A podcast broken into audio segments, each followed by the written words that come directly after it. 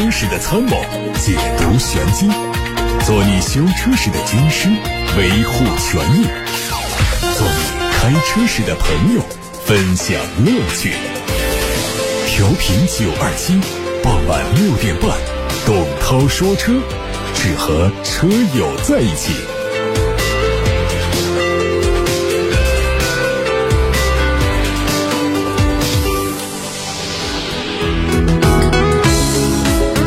大家晚上好，我是董涛，欢迎听我说车，欢迎把选车用车的提问发到直播间。我们先看新闻，今年一至三月，中国进口车较二零二二年是大幅走低，走势异常低迷。乘联会的最新数据显示，今年一至三月高端市场需求较好，但汽车进口量只有十六点三万辆，同比下跌了三成。三月份。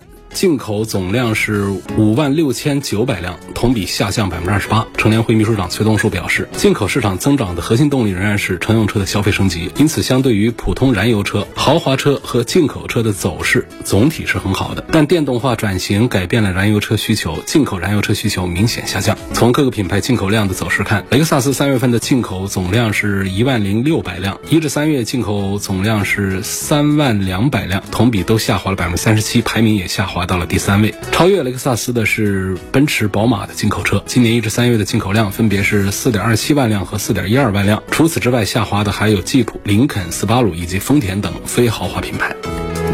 说不安分的特斯拉又干了一件大事儿。本该是快活的五一假期，特斯拉的一顿骚操作啊，就让刚刚平静的车圈再次沸腾。谁都不能想到啊，说好再次降价，它反其道行之是涨了两千块。涨价之后，Model 3卖二十三万一千九起，Model Y 卖二十六万三千九百元起。特斯拉的这次涨价呢，并不是只针对中国市场，美国和日本市场也都有不同幅度的上涨。在交付方面，Model 3估计交付时间是一到四周，Model Y 两到五周。虽然官官网显示下单交付需要两到五周的时间，但实际只需要五到十二天就可以交付。有观点认为，特斯拉之所以通过营销手段刺激订单转化，还是想尽快让预定的客户提车，好为即将改款的 Model 3和 Model Y 做准备。也有不少人猜测，特斯拉的这次涨价是为了留出更低端车型的售价空间。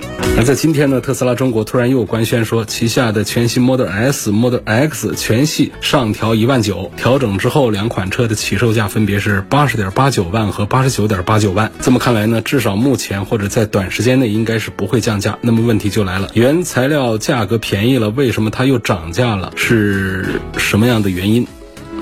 求变是传统车企这几年的发展主题。面对电动化浪潮的不断冲击，捷豹路虎也宣布开启品牌重塑计划。捷豹路虎首席执行官表示，捷豹路虎将会对旗下品牌进行梳理，推出全新的品牌家族策略，由四大品牌来组成，分别是揽胜、卫士、发现和捷豹。原本路虎品牌旗下的三大系列升级成三个独立品牌，这是一场巨变。三大产品序列独立成为品牌之后，揽胜将专注豪华，卫士专注硬派。越野发现专注于打造生活方式的跨界。不过，捷豹路虎也强调说，捷豹路虎还是企业的品牌，路虎并没有消失，但是不会出现在产品中。捷豹路虎首席创意官表示，路虎经典的绿色徽章将作为集团的信任标志被保留，今后在一些车型的内饰、外饰方面还可以看得到。以后，捷豹路虎只作为企业的品牌形象，类似于戴姆勒、梅赛德斯奔驰的关系。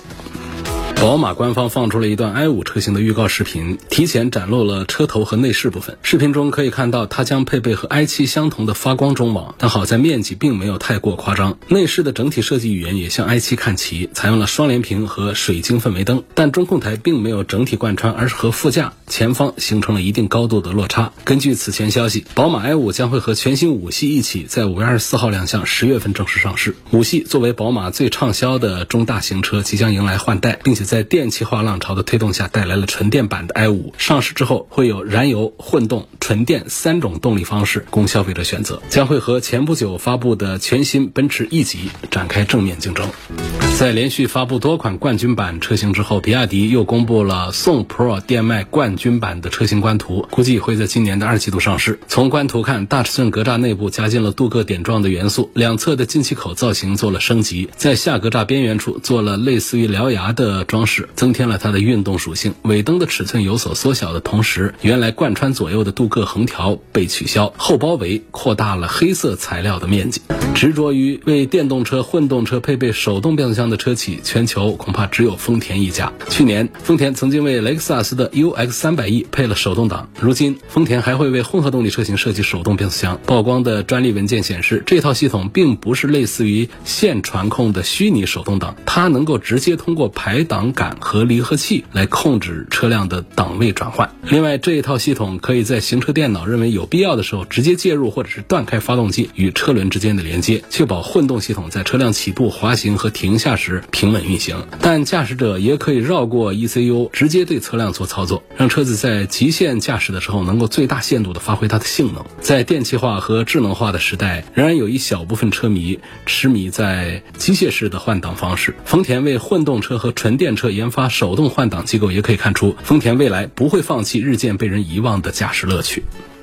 凯迪拉克全新跨界 SUV GT4 的无伪装实车被首次曝光。这台车可以看作是凯迪拉克 XT4 的轿跑版本，定位是紧凑型 SUV，年终上市。外观方面，泪眼大灯变成了分体，熏黑处理的盾形格栅更加运动。T 字形的尾灯被一条镀铬横条来连接，进一步拉宽了它的视觉宽度。尺寸方面，整车长是四米六，轴距两米八。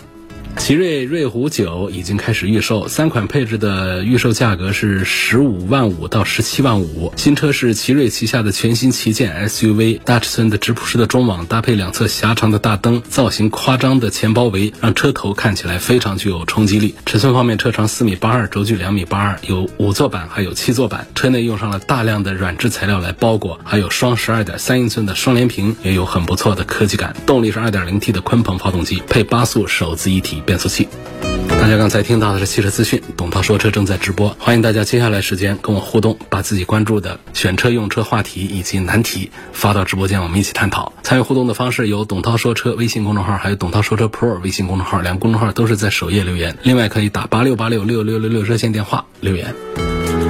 我看到今天最早提问的网友饶先生问腾势 D9 的纯电版，这高中低最推荐哪一款？希望能够评价一下这个车的电动版，基本就是在室内使用。这个腾势 D9 是比亚迪旗下的一个高端品牌，原来跟奔驰一块干，后来没法干。它为什么呢？按道理呢，这种合作啊，取长补短。把双方的优势啊都放到一块儿来，结果这双方呢都不把看家东西拿出来，导致整个腾势啊设计也丑啊，这技术也旧，就整个那个车呢存在感极低。后来不行，放到奔驰的店里面去，放奔驰的店里面去卖也卖不动，所以呢现在是比亚迪单干。那么单干的时候一下子把这个问题解决了。这个事件本身呢跟我们生活当中、工作当中的这个道理是无比的相近。比如说一件事儿交代给两个人一起去管理、一起去办的时候，他往往有时候还不如交给。一个人办更靠谱啊！说这个腾势 D9 出来之后呢，很出意外，就是我们认为应该是竞争力还可以，但是它竟然是冲的特别快，短短时间月销量过万，直接在冲击别克的 GL8 的地位，冲击它的销量。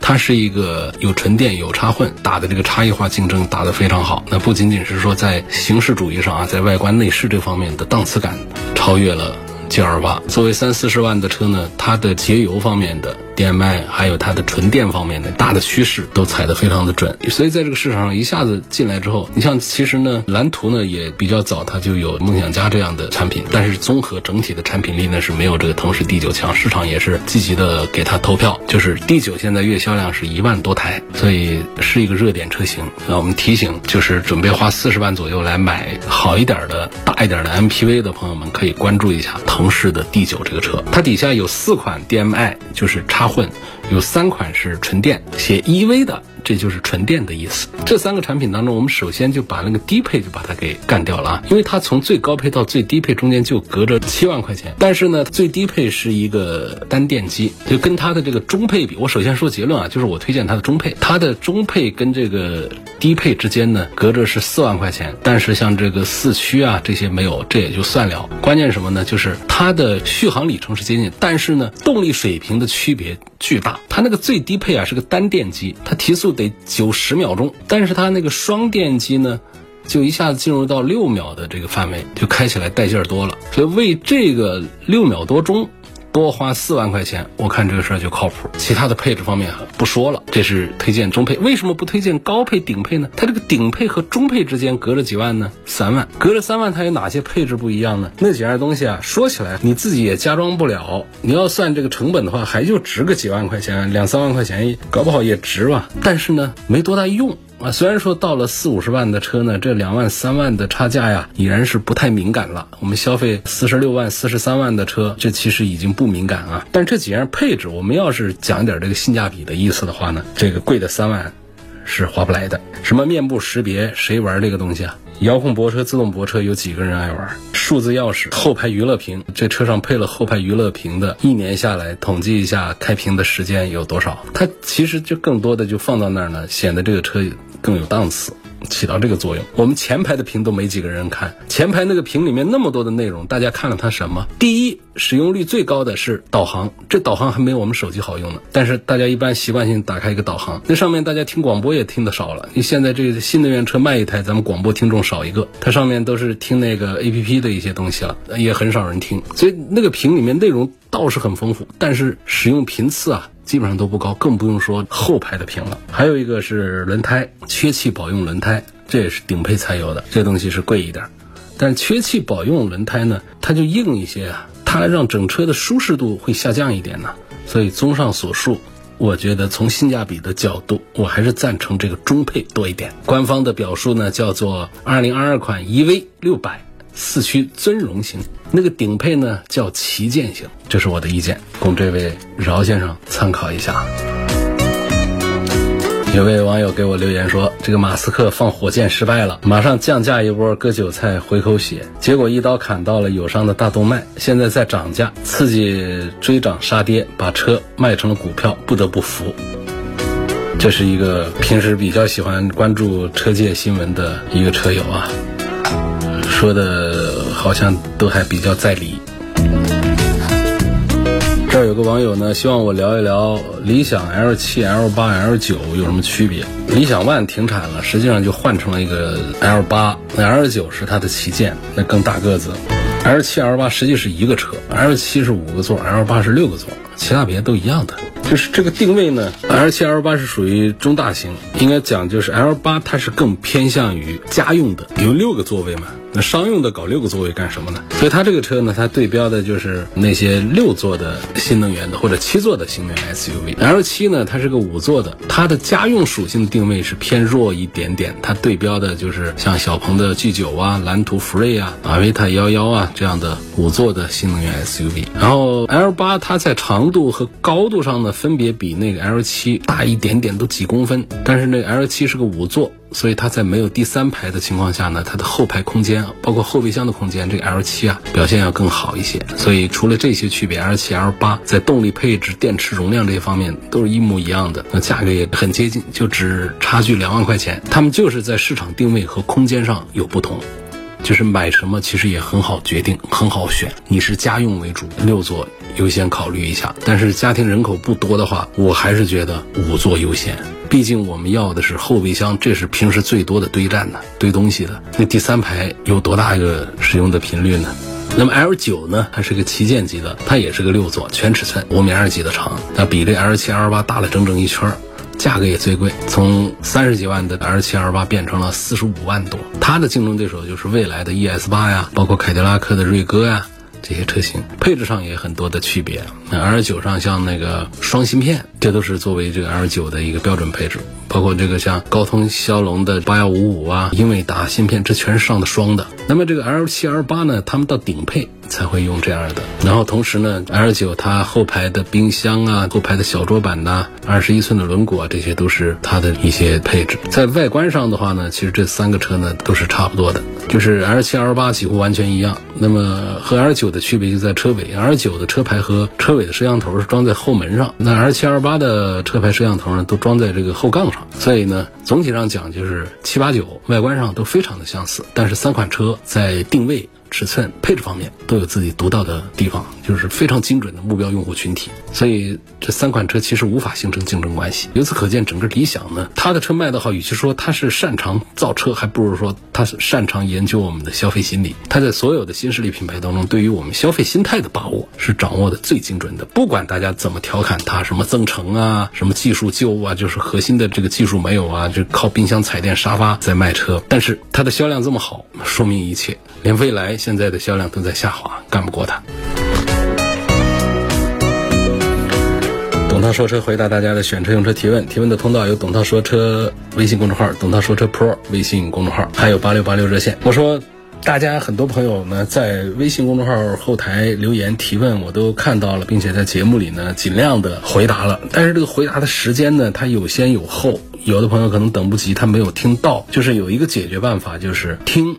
昨天节目的，比方说今天的提问，你到明天晚上六点半以后，还是上我的微信公众号。像周六周日不行啊，周六周日编辑本身也下班了，他可能要到下周一去。像周一到周五期间，你周一晚上的提问在广播里听不到，没事儿，我在广播里回答了。然后到周二的晚上六点半的时候呢，通过董涛说车微信公众号啊，去找这个音频帖，会发一个帖子，头天节目的音频，把什么广告啊、路况啊，通通剪掉，就只剩二十多分钟的干货内容。并且呢，还有小标题提醒是对应着哪些话题、哪些问题，然后按这个顺序呢，可以在这个音频里面可以快进快退，找一下自己提的那个问题，我做的解答在那儿可以找到。所以我在上节目的时候是没有可能一边回答大家的问题，一边手上拿个键盘咔咔打字，或者拿着手机写字。在微信上来回复大家的这个提问的，这是做不到的。就是我看到问题之后，直接把它念出去，然后一边念一边把它回答了。所以很多朋友呢，在我的节目当中，包括在节目时间以外啊，提问提问完了之后就说他没回答，这确实是做不到。一边做广播节目，一边在微信公众号后台我还写字来回复大家的。目前技术上是解决不了这个问题，尽管我也很想这样做啊。这位叫洪志强的网友跟我留言说，昨天你节目里提到的电子后视镜的法规问题。中国今年七月份就会实施啊，这是这位网友的留言，我没有确认这个信息的真实性啊。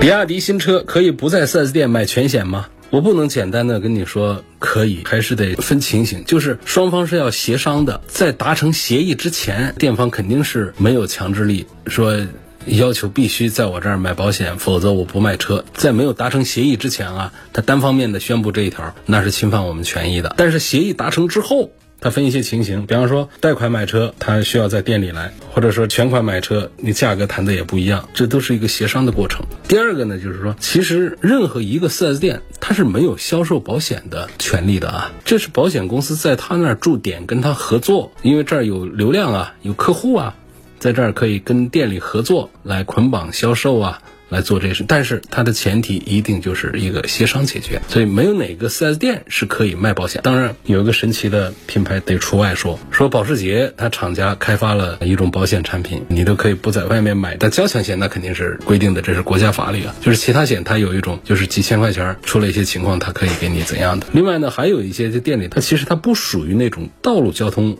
保险它是属于这个车辆上的故障的这种险，就是买一个质保啊这样的以这样的名义来的，所以把这情况还是把它要区分开来。所以因为话说多了之后呢，一段话说了之后，大家就是广播里头这样一听啊，就提炼不出一个结论出来，就感觉听的是糊里糊涂的啊，这听不清楚，我的表达本身也成问题，有点前后语无伦次的感觉，大家理解。所以我要在这一大番话的最后，还要再重复一下结论部分，就是讲任何一个 4S 店它不能卖保险，但是在他那儿是有合作的保险公司入驻的，你其实还是在保险公司那儿买。至于保险公司和店里有什么协议、有什么交易，那这本身就是人家的事儿啊。这是第一句。第二句话就是在双方协商的情况下来买保险，我们消费者是有自主选择在哪儿买保险的，在哪家公司买保险的权利，但是它有一个前置条件，就是协商解决。在协议达成之前，我们确实是有这样的权。但是协议如果达成了，我们同意在店里卖。然后协议达成之后，你又反悔，你又说这节目里说了可以有自主选择权，那其实是反悔协议。这跟在哪儿买保险是两个话题了啊。问一下主播，新款出来了，老款停产了，它老款能不能找厂家定制啊？麻烦不麻烦？我首先说是不能定制已经停产的车，但是呢，极少量的除外。你比方说，在路虎卫士停产之后，这个新卫士推出来的时候。当时呢，可能是出于营销的目的，捷豹路虎的工厂呢，少量的接受了一些订单，专门的为全球为数不多的几个用户定制了老款的卫士，就为他们生产。因为存量零部件总还是有一些嘛。咱们国内就有一个不算赛车手吧，但是也参加一些比赛，但是又不属于那种经常跑比赛的，算是一个汽车培训方面的一个人才吧。这我们也都知道的一个，不多说了。就是中国有一个用户在那儿订了一个的，就这种。情况是除外的，就是告诉大家，这个车它是生产线组装生产，一个车停产之后，整个生产线都停掉了，都改掉了，这车是没有办法来重新来定制已经停产的旧车。私家车开的少，日常怎么保养？车呢不怕开就怕停。日常其实你还是按照保养手册的标准来按时间或者按公里数来做保养。还有一个就是停的时间不要过于长。你要是在哪搜一下说这车怎么弄，好多专家也就说每个星期要动一下，或者说半个月要动一下。这其实说的呢挺苛刻的。我都是很少用车的，我每个星期我跑去把那个车开一下，这道理是这样，但是不是太现实。就按照我的经验，因为我手上也有那种经常不动的车，就是你还是得。个把月，这车得开着溜一圈这个要现实一点啊。一般来说，车辆都不会说受到很大的这个因为停放导致的这种伤害。陈先生他提问说：“这个月我准备进藏了，问是买这涡轮增压的车好呢，还是买自然吸气的车好？这是有争议的一个话题。就是自吸派认为呢，自然吸气的动力随叫随到，加速线性，故障率低，它是涡轮增压不能比的。但是涡轮派认为呢，同等的动力下呢，涡轮发动机的排量可以做到更小、更省油，加速的时候的爆发力呢要强不少。所以在进藏这个事情上，我们首先要了解就是海拔。”对动力的影响，这汽车发动机啊，燃油机啊，电车没事啊。燃油发动机它做工的时候要氧气、空气跟燃油形成可燃烧的混合气，这当中的氧含量就对发动机的动力有很大的影响。海拔越高，气温越低，氧含量也越低。随着海拔上升，空气就越来越少，所以就不仅是人会产生高原反应啊，它发动机也一样。那简单打个比方吧，飞机发动机就是涡轮的。如果涡轮增压器它不适用于高原的话，那飞机咋办？飞机也改成自吸的。涡轮增压器呢，它是在上世纪初。主要用在飞机发动机和坦克发动机上，后来才逐步的用到赛车上、跑车上，再后来才在今天的买菜车上普及。那如果说自然吸气发动机的进气方式是吸入的话，那么涡轮发动机的进气方式呢，它就是推入。所以显然涡轮增压发动机的进气压力会更高，这就是为什么同等排量下涡轮增压车型的动力输出会更强大一些。那么既然说涡轮增压早期是为发动机服务的，它可以应对高空中氧含量低的情况。那么在氧含量同量比较低的高原，青海、西藏、青藏高原，那这涡轮增压车型显然就是更有优势一些啊。涡轮增压虽然说也面临动力下降的问题，但它的下降幅度没有自然吸气那么的明显，这是一般的情况。那么还有二般的情况，就是你说涡轮增压车型进藏比自吸车型更有优势，同时我们不要忽略一个前提，就是在同等排量的情况下，说你这个车是个一点二 T、一点。六 T，你这样你就算是带着涡轮增压，你这效果也不大呀。你毕竟基础排量小啊，在氧含量低的这种情形下，你就加增压它也弱。你反过来说，你用大排量涡轮增压的那些车型，硬派 SUV，那可能在这个三点零 T 上就算是大排量的涡轮增压机器，但是在自然吸气这儿，你要是不上个四点零以上的排量，你都不算是一个大排量。你像这个陆巡呢。途乐呀，这样的，它有了大排量这个基础，那就算是在高原上动力下降，它自然吸气车也是瘦死的骆驼比马大。而正是因为大排量自然吸气的越野车很多，所以才会有人觉得，哎，涡轮增压车型是不是在高原上没优势啊？不是这样的。为什么越野车喜欢用大排量自然吸气呢？因为涡轮增压车型它有一个涡轮迟滞的问题，在小车上用大排量涡轮增压呢，这个还好一点。本身硬派越野车个个就是膀大腰圆，体重巨大，所以就算是上的 3.0T 的这样的涡轮增压机器，它从踩油门到增压的过程，它也是要时间，它不能做到那么丝滑瞬间的提速。那越野车往往面对一些极端的一些情况，油门的线性程度，包括低速的扭矩的反应，都是要求挺高的。再还有就是有。有一个可靠性的一个问题。你相比涡轮增压机器，确实自然吸气发动机有先天的可靠性的优势，并且它对油品的要求也不会太高。所以进藏啊这个事儿的话，随随便便可以加油，这是一个特别关键的。你不能到哪儿我都得加高标号的，加九十八号油，你到那边可少。所以你比方说像五点六的途乐，它的发动机的压缩比只有十点八，那显然是它对油品的向下兼容的适应能力要更强。那么在扭矩放大之后，可以适应更多的路况。所以说大排量自然吸气 SUV 进藏没什么压力。那如果是涡轮增压机器车型的话呢，那排量它也得是二点零 T 以上